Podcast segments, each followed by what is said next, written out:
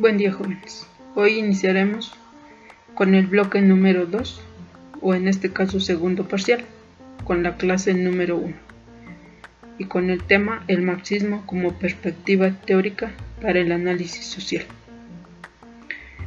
Carlos Marx y sus aportaciones a las ciencias sociales. Carlos Marx, filósofo alemán intelectual y militante comunista de origen judío su obra, monumental, abarca campos como la filosofía, la historia, la ciencia política, la economía y la sociología. Otras de sus obras se basan en cuestiones de tipo económico,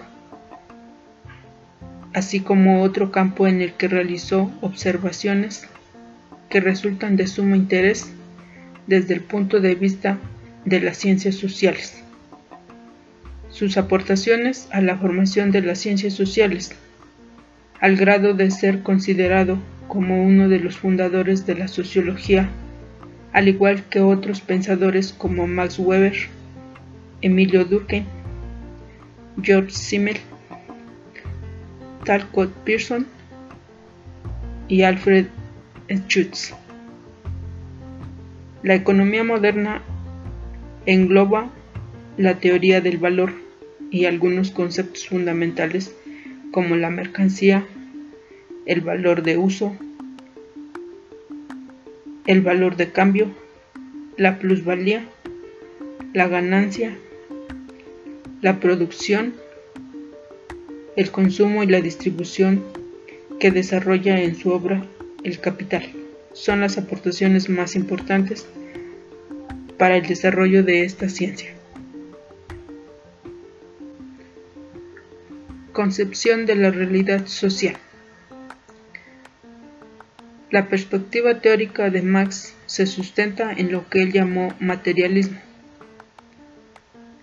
la utilización del método y del materialismo dialéctico. Explicó la evolución de las sociedades humanas mediante factores principalmente materiales, es decir, por la forma en la que los seres humanos se organizan la producción social de su vida. Según Marx, la base económica o estructura social está formada por dos elementos. Por las relaciones sociales de producción, es decir, el conjunto de relaciones económicas que se establecen entre los hombres independientemente de su conciencia y de su voluntad en el proceso de producción, cambio, distribución y consumo de bienes, materiales y por la fuerza productiva, conformados por todos los medios de producción y la fuerza de trabajo que los hombres emplean para producir bienes materiales.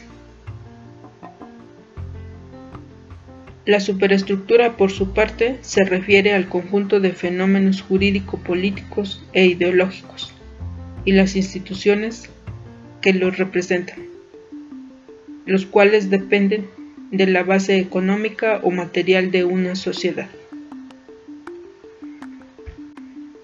Como parte importante, estas ideas abarcan las creencias, valores, costumbres, leyes, formas de gobierno, y normas vigentes durante un periodo histórico específico.